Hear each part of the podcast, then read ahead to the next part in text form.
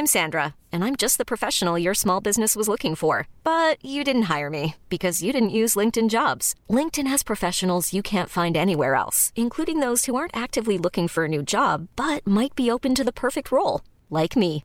In a given month, over 70% of LinkedIn users don't visit other leading job sites. So if you're not looking on LinkedIn, you'll miss out on great candidates like Sandra. Start hiring professionals like a professional. Post your free job on linkedin.com/achieve today.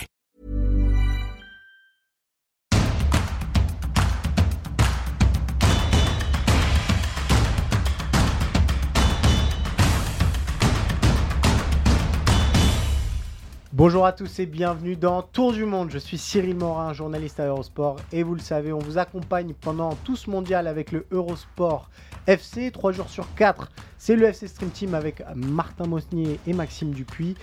Et le jour restant, c'est évidemment Tour du Monde avec nos chroniqueurs pour parler des autres nations de cette Coupe du Monde. Le programme est évidemment chargé en ce lundi puisque on démarrera l'émission avec Elton Mokolo, notre journaliste qui touche à toute l'actu de la Coupe du Monde. On parlera des surprises de ce mondial et on, espère, on essayera de deviner lesquelles pourront se hisser en huitième de finale. On enchaînera ensuite avec la Belgique et la grave crise que traversent les Diables Rouges. Sacha Tavolieri nous donnera des détails croustillants sur la vie en communauté des Belges. On enchaînera ensuite avec le Brésil, un rock si solide. Thomas Goubin nous expliquera comment cette Seleção est finalement taillée pour le plus haut niveau en étant très solide derrière. On enchaînera ensuite avec l'Angleterre, Philippe Auclair, qu'on va retrouver pour nous parler des Three Lions. Où situer cette Angleterre et pourquoi Phil Foden et Jack Grealish ne jouent pas Il nous donnera ses réponses. Et on terminera enfin ce tour du monde par évoquer le Portugal, dernière équipe qualifiée pour les huitièmes de finale. Julien Pereira, notre spécialiste, nous parlera évidemment de Cristiano Ronaldo, de Bruno Fernandez et de Fernando Santos. Voilà, vous connaissez le programme. Alors tour du monde, c'est parti. Vous en avez pris l'habitude dans Tour du Monde. euh, on accueille Elton Mokolo, qui est un peu notre euh, journaliste qui regarde un petit peu tout. Il s'occupe de tout. euh, c'est un peu notre Antoine Griezmann à nous. Salut Elton, comment ça va? Salut Cyril, très, très honoré d'être comparé à Antoine Griezmann. C'est quand même bon signe quand tu regardes ses deux premiers matchs lors de la Coupe du Monde. Exactement. Alors, avec toi, on, on a décidé de à chaque fois faire un petit bilan de, de ce mondial, des points d'étape presque de cette Coupe du Monde. tu étais plutôt enthousiaste lors du premier numéro. Est-ce que lors de ce deuxième numéro, tu es toujours aussi satisfait de ce que tu vois euh, sur les pelouses euh, au Qatar. Je suis toujours aussi autant enthousiaste parce qu'on voit bien qu'à l'occasion de la deuxième journée, les équipes prennent leur destin en main parce qu'il y a des points à aller justement euh, chercher pour se qualifier en huitième de finale. Et donc, euh, par rapport à ça, on assiste à des matchs qui sont beaucoup plus décantés Ouais. que lors du premier match, qui pouvait s'expliquer par le fait que déjà c'est le match 1. Il y a notamment euh, les joueurs marocains qui en avaient parlé euh, en disant qu'ils avaient l'expérience traumatisante de 2018 et la Mm. défaite face à l'Iran, ce qui avait conditionné leur approche face à la Croatie. Et il y a surtout le fait que là, les équipes ont davantage de temps de travail, alors que sur le premier match de la Coupe du Monde, tu avais quand même une semaine de travail parce que tu étais en club auparavant.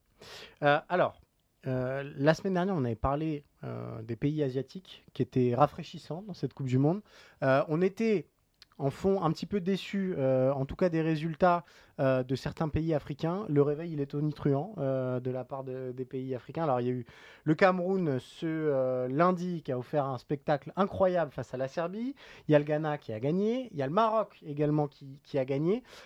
Finalement, avoir une équipe africaine en huitième, euh, c'est plus que probable, je pense notamment au Maroc.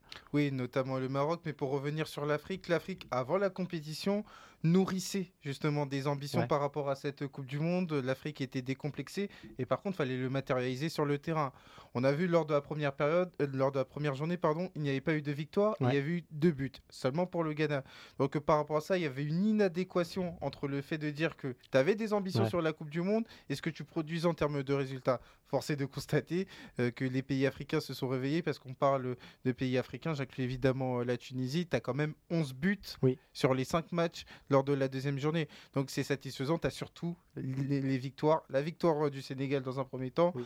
la victoire euh, du Maroc dans un deuxième temps, et enfin, on l'a vu euh, tout à l'heure, la victoire du Ghana. On pourrait retrouver les trois en huitième. Potentiellement, le Sénégal a un match compliqué à négocier face à l'Équateur, si je dis pas de bêtises. Euh, Est-ce que tu vois cette équipe on, sait que l'Afrique court derrière une demi-finale de Coupe du Monde depuis des années maintenant. C'est un petit peu un mythe qui revient à chaque compétition. Est-ce que tu vois une de ces équipes armée pour aller aussi loin dans la compétition? Si je devais faire un ranking, parce qu'on a quand même deux journées pour toutes les équipes africaines, je te dirais que le Maroc, de par le fait qu'ils ont affronté et la Croatie et la Belgique mm. est quand même bien mieux positionné que le Sénégal qui va se retrouver face à l'Équateur. L'Équateur qui a fait forte impression sur les deux premiers matchs, tandis que le Ghana va s'offrir, alors peut-être pas un remake du quart de finale 2010, mais un 16e de finale face à l'Uruguay. Donc euh, par ordre, je te mettrai le Maroc dans un premier temps, le Ghana dans un deuxième temps et le Sénégal dans un troisième temps. Alors, euh, on l'a touché un petit peu du doigt, mais on voulait euh, revenir plus en détail avec toi, Elton, sur ce mondial euh, qui perturbe les normes attendues, on a envie de dire, c'est presque le mondial des surprises. On en a retenu cinq euh, parmi ces, deux premières journées. Euh, évidemment, Argentine, Arabie Saoudite qui avait été le premier, séisme, pardon. Allemagne, Japon, puis Pays de Galles-Iran, équipe iranienne hyper rafraîchissante. Japon-Costa Rica, le Costa Rica qu'on avait pris 7 face à l'Espagne et qui s'est relevé face au Japon. Puis Belgique-Maroc. Ma question est toute simple, elle est très vaste. Est-ce que cette Coupe du Monde peut être la Coupe du Monde des surprises, sachant qu'il y a toujours des surprises en Coupe du Monde, mais que là, on est peut-être sur une accélération de ce phénomène-là? Ouais, c'est une tendance qui est, accentuée pardon, et qui peut s'expliquer par plusieurs raisons. Déjà, le calendrier euh, mm. en ce qui concerne la Coupe du Monde, on est au mois de novembre. Donc, au niveau euh, de la dimension athlétique, de la dimension physique, eh ben, il y a des équipes euh, qui sont au point. Et par rapport à ça, il y a des équipes, notamment de pointe, qui, dont, où il manque pardon, des joueurs qui sont quand même très importants. Et donc, par rapport à ça, ça a tendance à rendre cette compétition un peu plus homogène. Ensuite, il y a le fait qu'il y a les équipes entre guillemets moins cotées euh, sur euh, l'échiquier international qui travaillent. Il n'y a qu'à voir euh, l'Arabie Saoudite, il n'y a qu'à voir la Corée du Sud, il n'y a qu'à voir le Maroc qui monte en puissance et qui peut capitaliser sur son assise défensive. Donc tout ça contribue à rendre les choses homogènes et à faire en sorte que les équipes qui avaient une certaine avance dans les éditions précédentes, qui, ont moins de temps de préparation, et ça c'est quelque chose qui est quand même très important, et ben forcément ne peuvent pas capitaliser sur ça et peuvent, face, et peuvent faire face pardon, des déconvenus.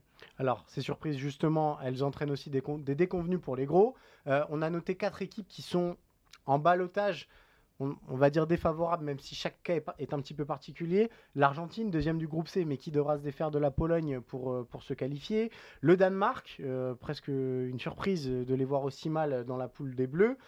L'Allemagne, évidemment, et la Belgique, qui sont peut-être les deux nations les, plus en danger. Est-ce que là aussi, c'était prévisible peut-être de voir ces équipes-là, et surtout celle-ci, euh, aussi en dedans dans cette compétition pour toi? Pour moi, il y a plusieurs cas différents, Cyril. À savoir que du côté de l'Argentine, c'est fou comme le football peut aller très très vite. L'Argentine arrivait avec euh, une dynamique de 36 matchs sans défaite, avait l'occasion d'égaler le record mondial de l'Italie, mm. avait remporté la Coupe América.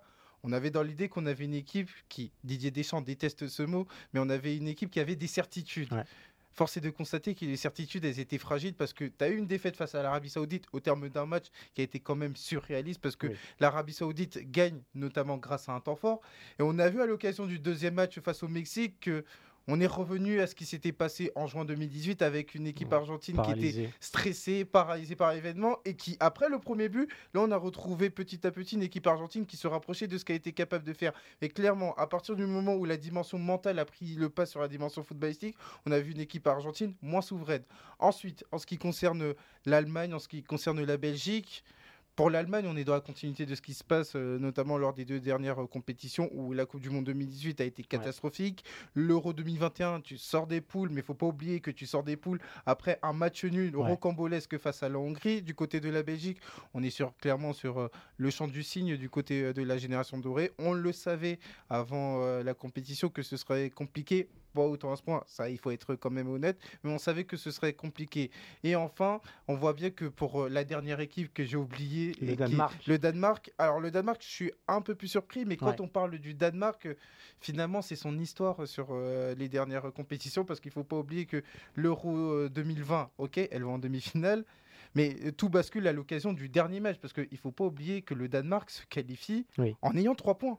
Donc euh, par rapport à ça, on est sur euh, des performances qui sont habituelles du côté danois en compétition. C'est une équipe qui n'est pas capable de faire 9 points. C'est une équipe qui a été limitée par son manque de talent offensif et qui fait défaut. J'ai envie de dire Cornelius, c'est pas forcément Kylian Mbappé, c'est pas forcément Olivier Giroud. Et tout ça, c'est un impact. Est-ce que euh, il va y avoir des invités surprises dans ces huitièmes? On a parlé euh, euh, du Maroc, évidemment. Est-ce que l'Iran, potentiellement, qui affronte en plus les États-Unis, qui est une équipe un petit peu hybride qu'on a du mal à situer, est-ce que l'Iran peut être au rendez-vous des huitièmes? Voilà. Qui est selon toi l'invité surprise qui, va s'inviter euh, dans ce tableau final? Je suis convaincu qu'il y aura des invités surprises, à commencer par exemple par euh, l'Équateur. L'Équateur euh, qui a fait forte impression. Après, j'avais écouté, j'avais plutôt lu l'interview de Poroso qui joue du côté de Troyes avant la compétition et qui expliquait que l'Équateur était là pour remporter la Coupe du Monde. Bon, pour le coup, j'étais un peu, un peu plus nuancé, par rapport au fait que l'Équateur allait remporter la Coupe du Monde. Mais force est de constater que c'est une équipe qui a fait forte impression. Donc moi, je, je vois l'Équateur aller en huitième de finale. Ensuite, l'Iran. Faut pas oublier que l'Iran, c'est une équipe qui tourne autour de ce fameux huitième de finale. Elle est quand même dans le top 20 euh, FIFA. En Coupe du Monde 2018, elle était pas loin de passer dans une poule où il y avait quand même le Portugal et mm. l'Espagne, excusez de peu. Donc euh, moi, je vois ces deux équipes aller en huitième de finale. Et ben voilà pour euh, le bilan euh, d'Elton. Vous le retrouverez dans chaque numéro de Tour du Monde évidemment. On va parler maintenant, Elton, euh, bah, d'une équipe qu'on a évoquée tous les deux, mais on va revenir encore plus en détail avec Sacha sur la crise que traverse la Belgique. On ne pouvait pas ne pas reparler d'eux, évidemment, puisque la Belgique est en grande difficulté désormais dans ce mondial. On accueille Sacha Tavolieri, spécialiste du football belge, au lendemain bah, de la défaite belge face au Maroc. Une surprise qui n'en est presque pas une, on a envie de dire, Sacha, euh, le Maroc euh, est venu avec ses armes, beaucoup d'envie, beaucoup de cœur, euh, beaucoup de technique aussi. Et finalement, bah, c'est presque tout ce qui a manqué à cette Belgique. C'est un petit peu l'analyse qui a été faite ces dernières heures en Belgique, j'imagine il a surtout manqué des idées. Euh, il a manqué de la construction sous pressing contre le Canada, mais il y a eu de la chance mm. en contrepartie. Sauf que là, contre le Maroc, il a manqué des idées, il a manqué cette, euh, envie, euh, ce sentiment de, révolte.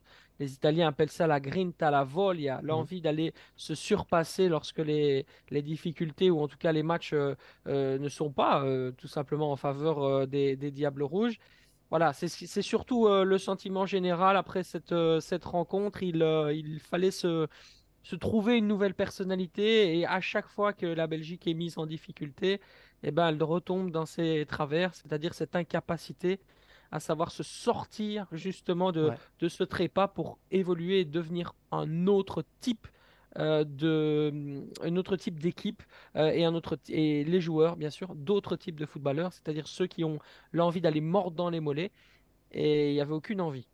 Alors, tu, parlais de solidarité, justement. On, venait de voir à propos un petit peu de, ça, Sacha, puisque euh, ces dernières heures, il y a eu beaucoup de déclats du côté belge. Alors, il y a d'abord eu celle de Kevin De Bruyne qui était pré-Coupe du Monde, il faut, faut, quand même le préciser. C'était avant que la compétition soit lancée auprès du Guardian qui disait bah, en toute honnêteté, je pense que nous n'avons aucune chance de remporter la Coupe du Monde, nous sommes trop vieux. Ce à quoi euh, Yann Vertonghen, euh, ironique et presque sarcastique, euh, juste après la défaite face au Maroc, disait Je suppose qu'on attaque mal parce qu'on est trop vieux. En, fait, en lisant les différentes réactions belges, on avait l'impression que chacun s'accusait un petit peu de, ce, de ce mauvais résultat.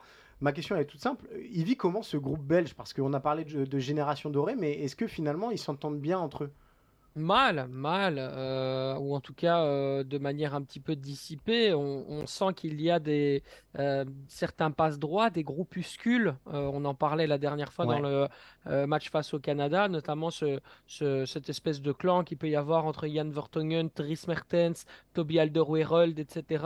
Roberto Martinez qui lui-même, entre ces différents petites petits groupuscules n'arrivent pas à créer le, sens commun de l'équipe, et eh ben voilà, ça se ressent dans les déclarations, ça se ressent dans le jeu d'abord, mais ça se ressent aussi dans les déclarations. Personne ne serait jamais permis dans une autre sélection en plein milieu de Coupe du Monde de s'exprimer de la sorte. Mm. Bon, je reproche quand même à The Guardian d'avoir eu un petit coup de fil de la Fédé anglaise pour dire mettez un petit peu hors d'état de nuire les Belges et surtout Kevin De Bruyne en essayant de mettre un petit peu la zizanie dans, le, groupe, euh, dans le groupe des Diables Rouges parce que forcément, euh, mettre comme ça maintenant alors que c'était bien avant. Euh, ça aurait pu être réglé en amont. Roberto Martinez n'était pas du tout au courant, il faut le dire.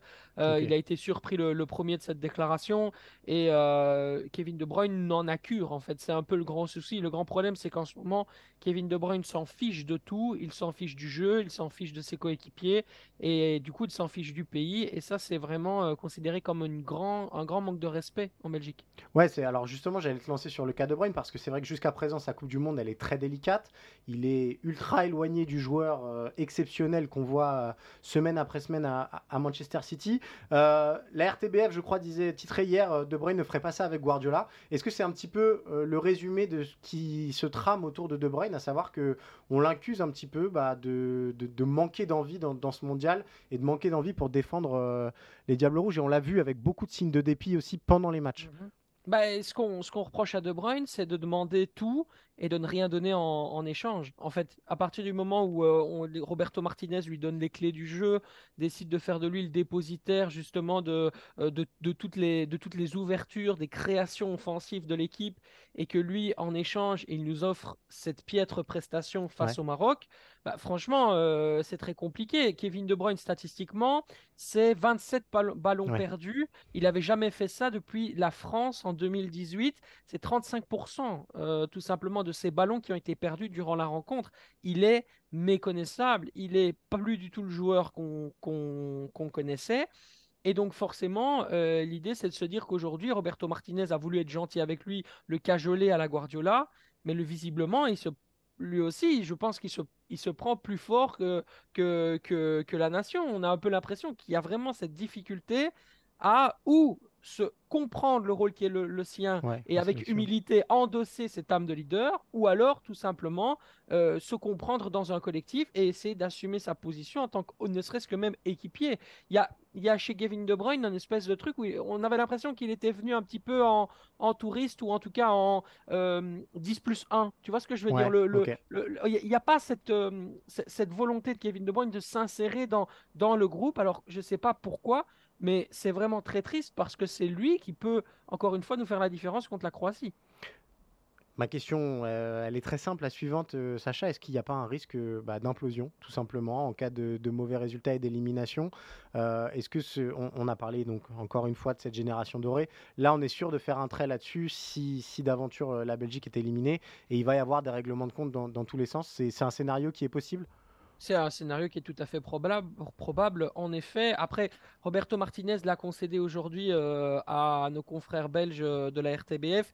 Oui, il y a des tensions dans le groupe. Je vais tout faire pour essayer de résoudre ces problèmes dans les derniers jours, pour retrouver un petit peu d'amusement. De, euh, on sait par exemple qu'ils ont pu, je dirais, renouer le contact avec leur famille et avec leurs proches après le match. Ça leur a fait du bien. L'idée, c'est vraiment de se, de se remettre dans une espèce de bulle en disant Ok, les gars, là, on joue une finale, c'est notre finale.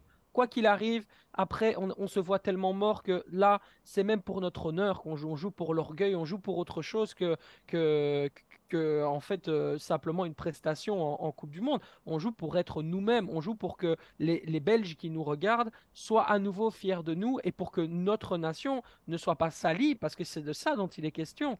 Et après, par la suite, on essaye d'avancer et effectivement, on voit ce qui peut arriver. Mais, euh, mais voilà, c'est effectivement avec un certain pessimisme que je te dis ça, parce que tous les indicateurs précédents à, ce que Roberto Martinez essaye de mettre en place ne sont pas bons. Et il est le premier fautif de certains choix sportifs qui n'ont pas été bons dans le match.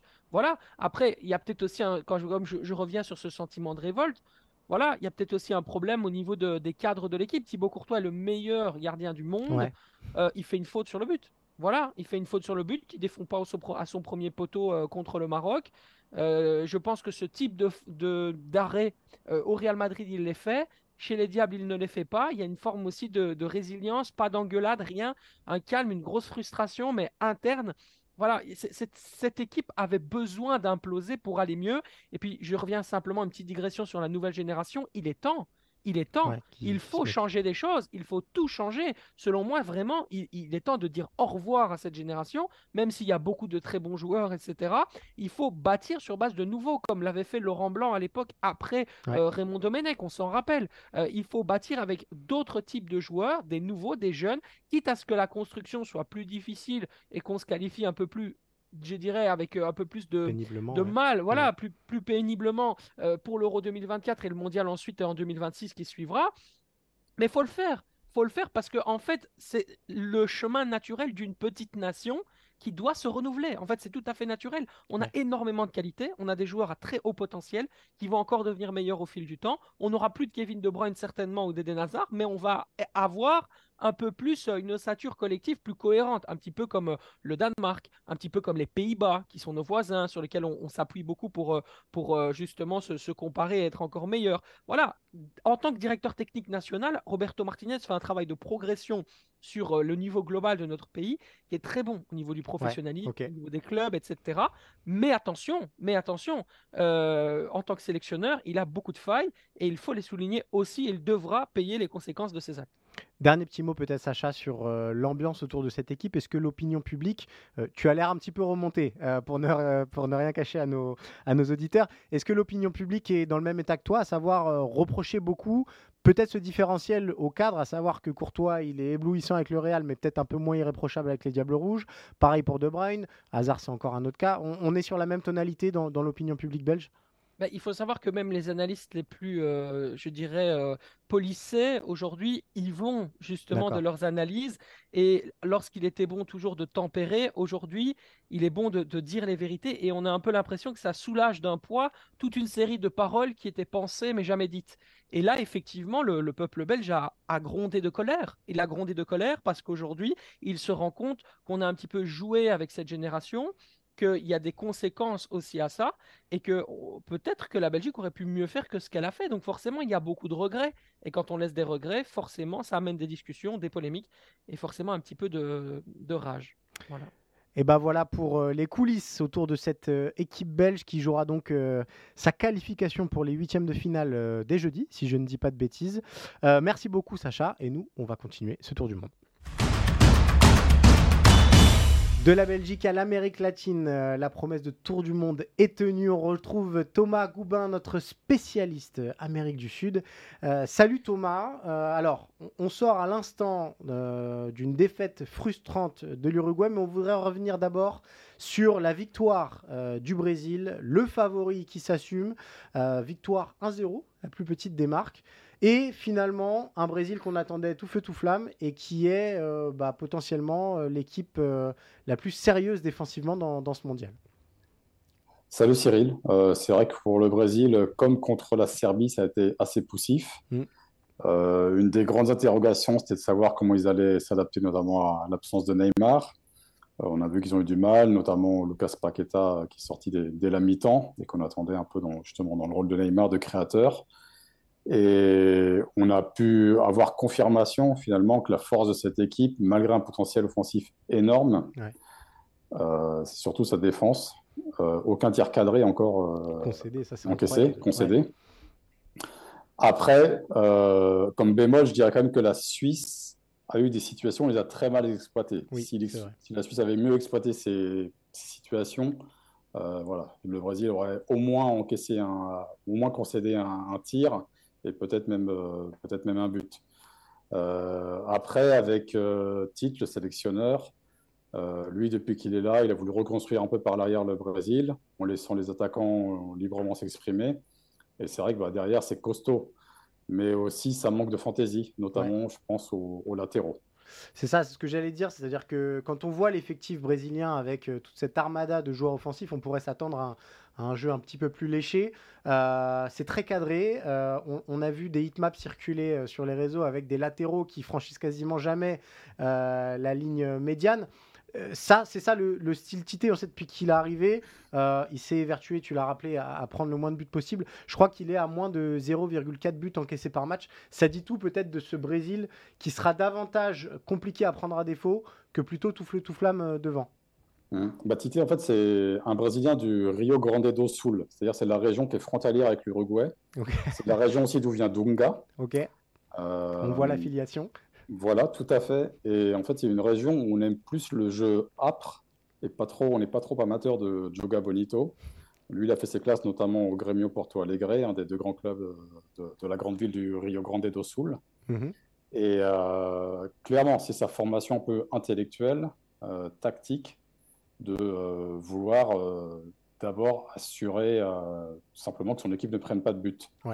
Après, ça n'a pas empêché le Brésil, sur, à certaines époques, sur certains matchs, depuis le début de son mandat, d'être assez brillant. Et on a vu en fin de match que c'est un peu, ça c'est un peu quand même, voilà, un, peu débridé. Ouais. Euh, après, même dans ses choix d'attaque, qu'on le voit miser sur Richard Lisson, là on voit clairement que voilà, lui, on peut imaginer qu'il aime beaucoup son côté pugnace, euh, ce côté combatif. Mais aujourd'hui, Richard Lisson, euh, malgré son doublé contre la Serbie, pour moi, il a vraiment pénalisé son équipe. Il y a notamment deux grandes situations en première mi-temps où son mm. manque de justesse technique voilà, empêche le Brésil d'ouvrir le score. Et on a vu qu'une fois que le Brésil ouvre le score, euh, l'équipe a l'air quasiment injouable.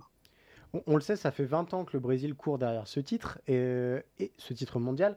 Est-ce que euh, bah, ce, jeu qui n'est pas forcément flamboyant contente euh, au pays Ou est-ce qu'il y, a des critiques autour de Tite? Est-ce que l'objectif, entre guillemets, est trop important pour faire de la fine bouche avec ce jeu qui peut être décevant compte tenu de l'armada qu'a Tite à sa disposition? Au Brésil, il y, a, un certain désamour auprès de la sélection, mais ce n'est pas forcément lié à titre, c'est plutôt lié à la politisation de l'équipe. D'accord. Euh, après, forcément, là, le jeu qu'il propose doit être assez frustrant. Qu'on voit que Casemiro a été le meilleur Brésilien aujourd'hui, donc un joueur exceptionnel, mais euh, quand on parle du Brésil, on n'imagine pas que c'est lui qui va être mis en avant à, la fin d'une rencontre. Euh, donc j'imagine qu'il y a une certaine frustration. Après, évidemment, s'ils ont le sixième titre, on oubliera tout. Ouais. Oui, bon bah, de toute façon, c'est un petit peu la même problématique pour euh, d'autres nations euh, sud-américaines. On, parlait du géant brésilien, on, va basculer sur euh, l'Argentine si tu veux. Thomas, bah, qui a vécu un tsunami d'émotions face au Mexique, cette libération face à, Lionel Messi. pour ne rien vous, vous, cacher, on a préparé un article sur eurosport.fr sur la gestion émotionnelle de cette équipe. Est-ce que euh, ces Argentins ne sont pas trop émotifs, Thomas. Euh, dans ces conditions-là, on a l'impression qu'ils ont été paralysés par l'enjeu et qu'après, une fois que Messi avait marqué, euh, ça a été trop compliqué à gérer émotionnellement. On a vu notamment Pablo Aymar fondre en larmes sur le, sur le, banc, alors que c'est censé être l'adjoint de, Scaloni. Et même Scaloni était très ému de, cette tension du match. Ouais, D'ailleurs, Scaloni, il est revenu là-dessus, justement, en conférence de presse ensuite. Et ça me paraît très intéressant ce qu'il a dit. Euh, Scaloni a, clairement dit qu'il y avait trop d'enjeux autour de cette sélection en Argentine, qu'on faisait peser un poids énorme sur, euh, voilà, sur les épaules des footballeurs, que le foot, euh, ce n'était pas que du foot en Argentine, ça c'est le cas depuis longtemps. Mais visiblement, ces joueurs-là ont du mal à assumer cette pression.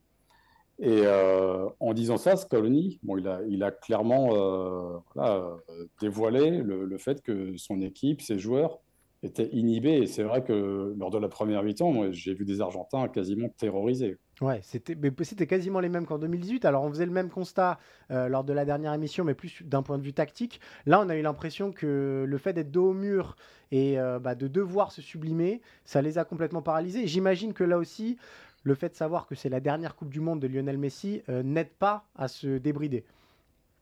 Non, absolument. Il y, a, cet enjeu qui est énorme. Hein.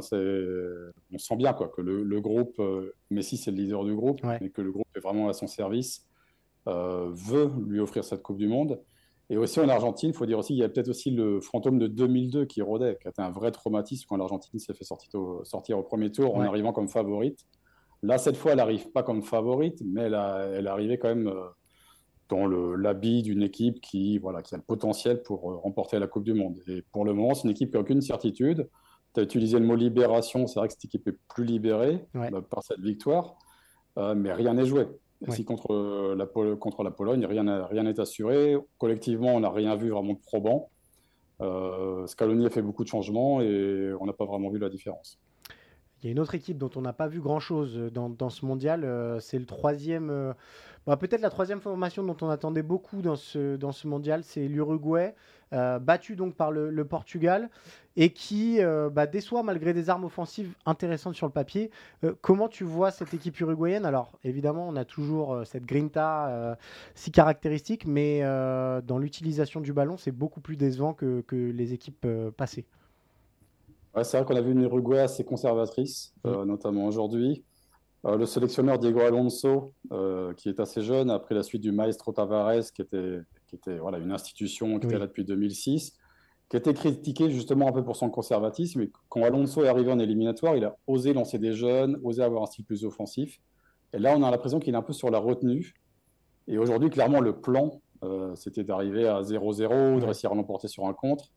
Et une, une, fois que le Portugal a, a ouvert le score, on a vu une Uruguay qui s'est replacée en 4-4-2 avec des entrées intéressantes de Pelistri et Rascaeta. Mm. Donc on a vu que vraiment cette équipe a un, vrai potentiel offensif. Et là, je ne pense pas seulement à leurs grands avancants, à Suarez, ou Darwin Nunez ou à Cavani. Et donc euh, tout se jouera contre le Ghana. Mais après l'Uruguay aussi, tu parlais de la, de la Gara, c'est une équipe qui sait souffrir. Justement, contrairement à l'Argentine, ça, la pression générale, ça ne les imite pas. Et on peut penser que contre le Ghana, s'en sortir. Dernière petite question justement sur ce match si symbolique face au Ghana. Euh, est-ce qu'on en tire une forme de fierté en Uruguay de ce qui s'était passé euh, avec, euh, avec Luis Suarez, cette main et cette qualification finalement? Est-ce que c'est, j'imagine, c'est un épisode qui a beaucoup marqué. c'est quelque chose dont les Uruguayens sont fiers et qui illustre très bien l'état d'esprit autour de cette équipe? Oui, je pense que en fait, la main, il la voit pas comme une tricherie. Ouais. Il, la, voit comme un acte de sacrifice. Donc, ça, colle aux valeurs du l'Uruguay, du, du, joueur, de la star, Suarez, mm. qui se sacrifie pour son équipe et pour la faire passer au prochain tour. Et ben voilà, vous savez euh, un petit peu mieux euh, les contours autour des, trois grosses nations sud-américaines. On retrouvera Thomas évidemment vendredi, euh, bah, une fois pour décortiquer le, tableau final. la promesse de Tour du Monde, c'est de continuer. Donc on passe de l'Amérique latine à l'Angleterre. Allez, c'est une équipe dont on n'a pas encore parlé dans Tour du Monde. Euh, on s'envole pour l'Angleterre où on retrouve Philippe Auclair pour nous parler des, Three Lions. Salut Philippe, euh, comment ça va dans cette compétition jusqu'à présent? So far, so good? Euh, Écoute, on va dire ça comme ça. En fait, l'Angleterre, l'Angleterre est qualifiée hein, pour les huitièmes. On ne va pas se, se leurrer là-dessus. Mathématiquement, ce n'est pas encore le cas mais en fait, il faudrait qu'ils perdent contre les Gallois par plus de 4 buts d'écart, 4 buts d'écart ou plus, pardon.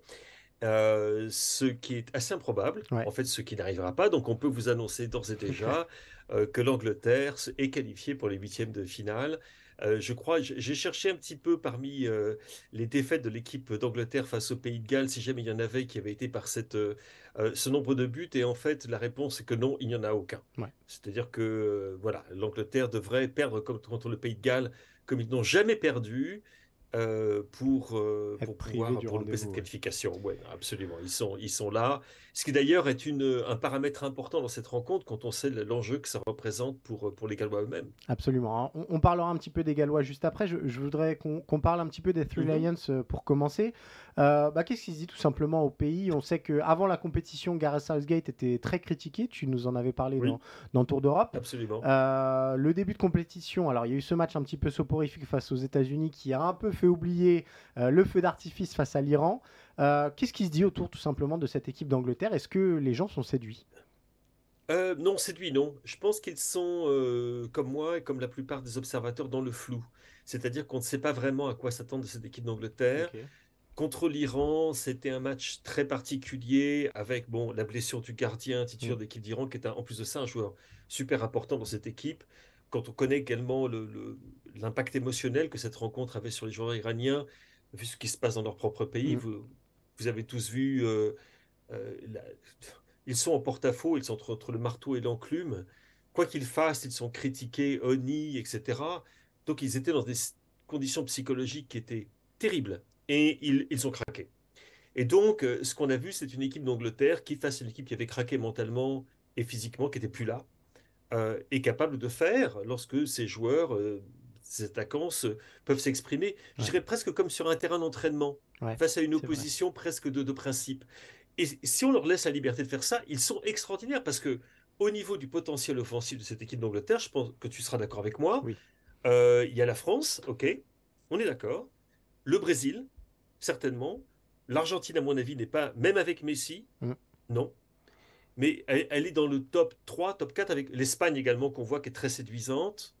Euh, ils sont dans le top 4 au niveau du potentiel offensif. Et donc, ce qu'on a vu ce soir-là contre l'Iran, c'était une expression libre en quelque sorte euh, de joueurs qui pouvaient euh, faire un petit peu ce qu'ils voulaient sur le terrain.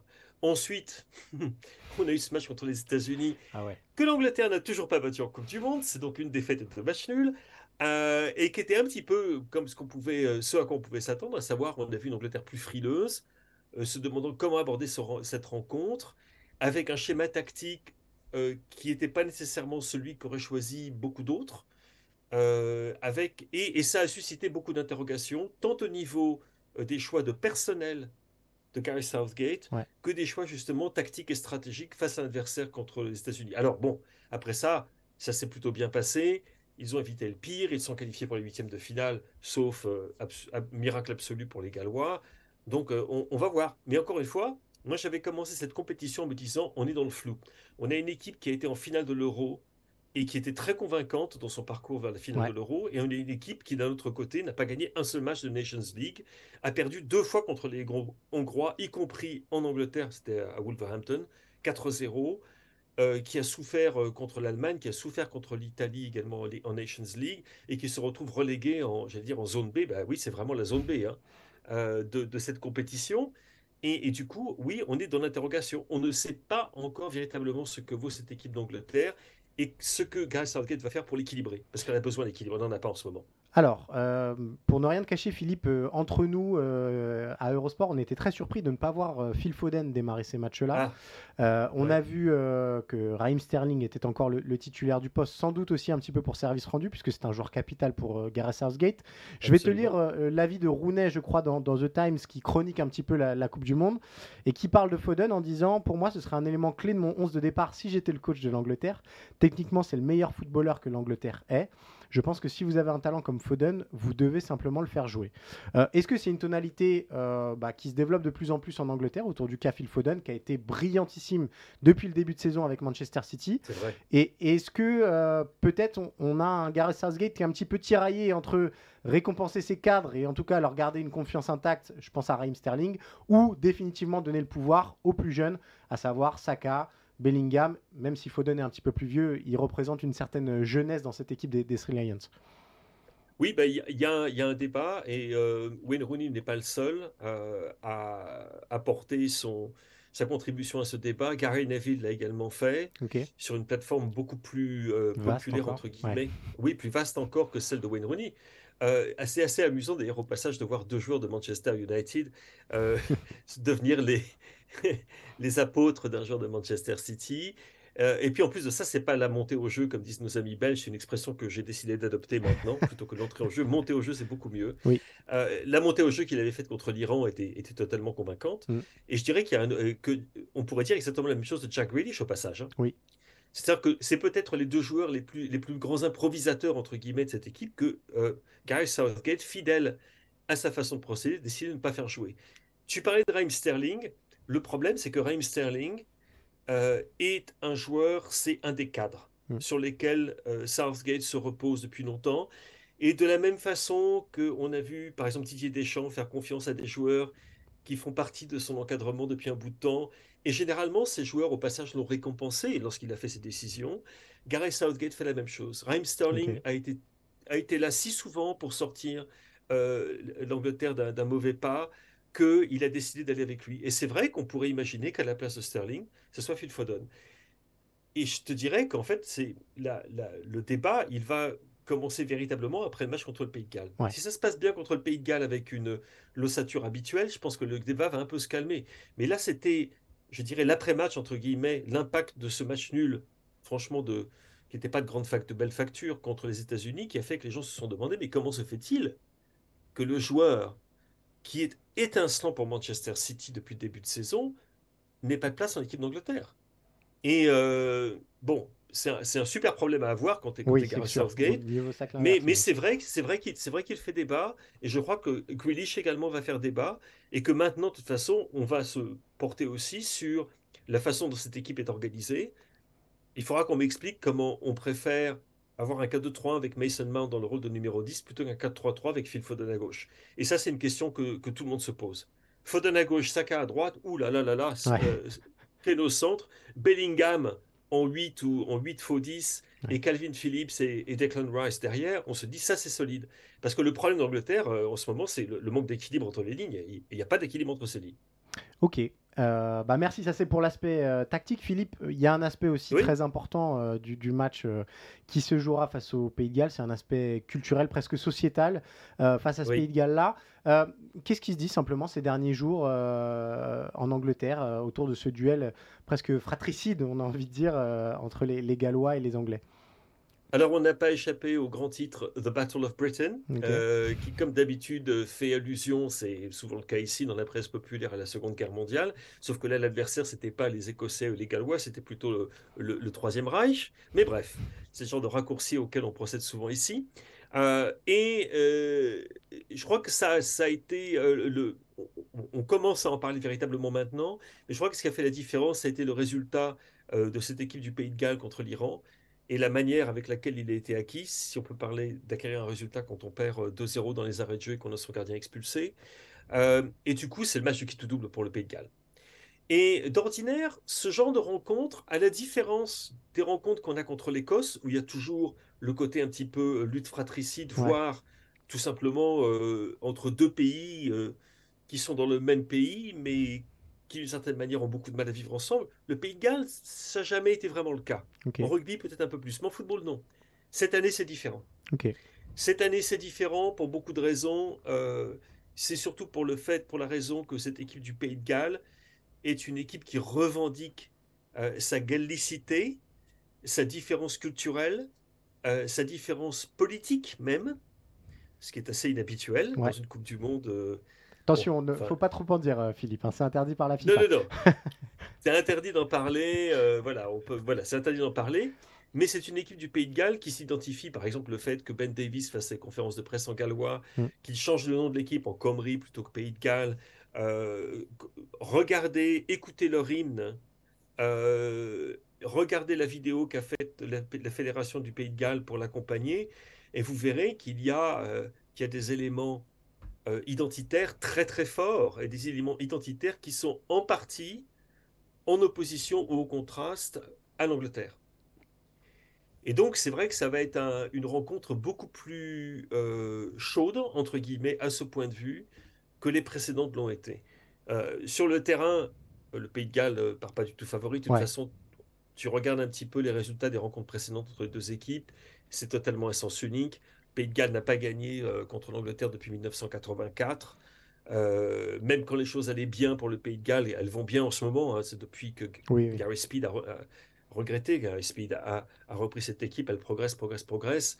Mais il va y avoir un parfum très particulier autour de cette rencontre-là, que personnellement je n'ai jamais ressenti ou senti euh, auparavant dans un duel entre les deux nations du Royaume-Uni.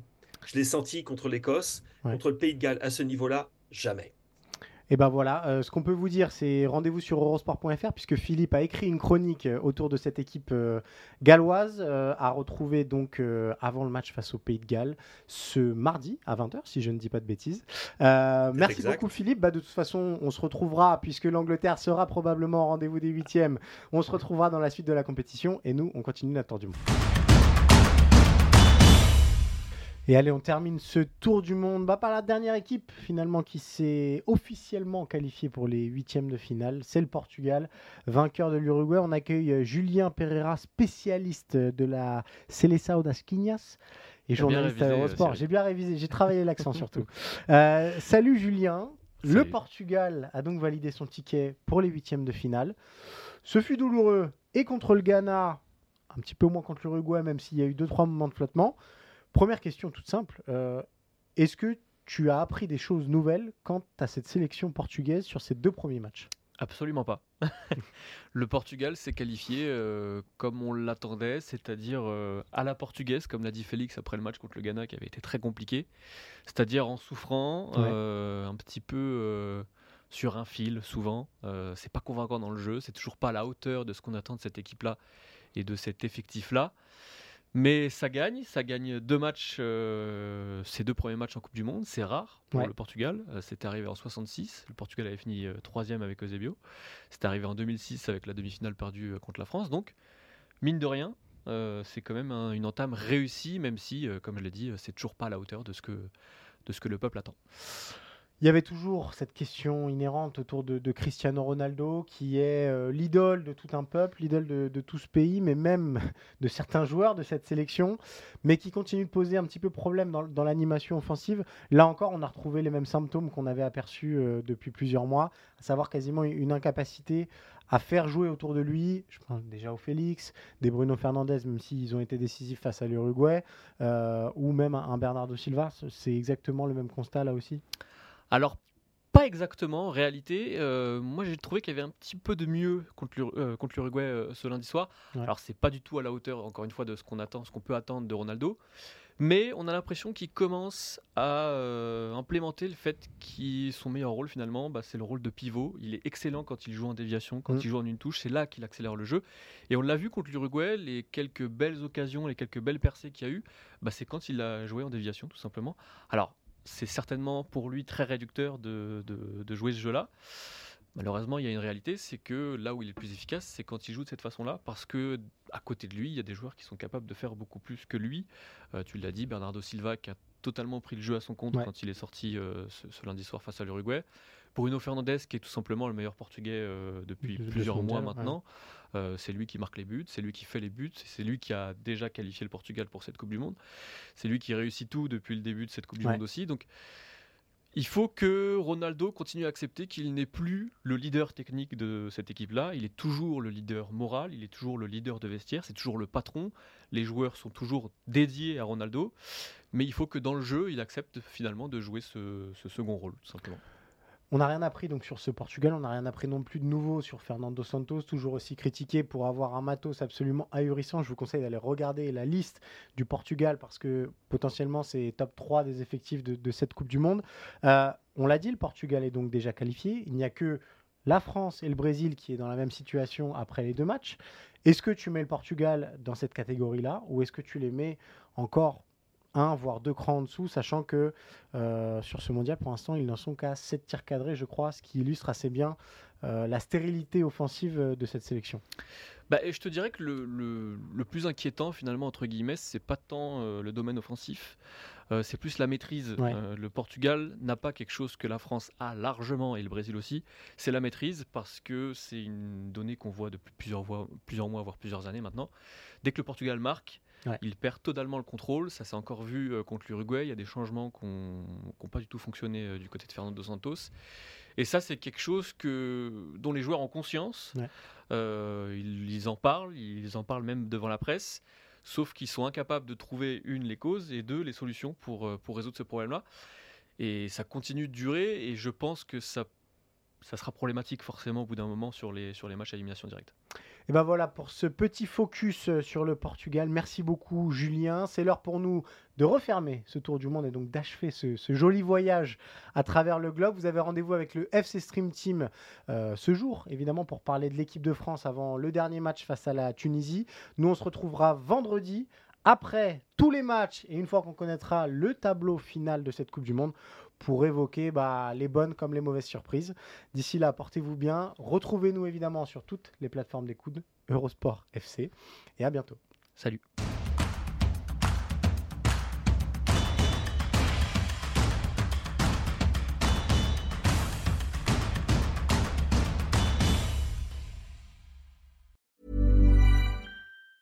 Even on a budget, quality is non-negotiable. That's why Quince is the place to score high-end essentials at 50 to 80% less than similar brands. Get your hands on buttery soft cashmere sweaters from just 60 bucks, Italian leather jackets, and so much more. And the best part about Quince, they exclusively partner with factories committed to safe, ethical, and responsible manufacturing. Elevate your style without the elevated price tag with Quince. Go to quince.com slash upgrade for free shipping and 365-day returns.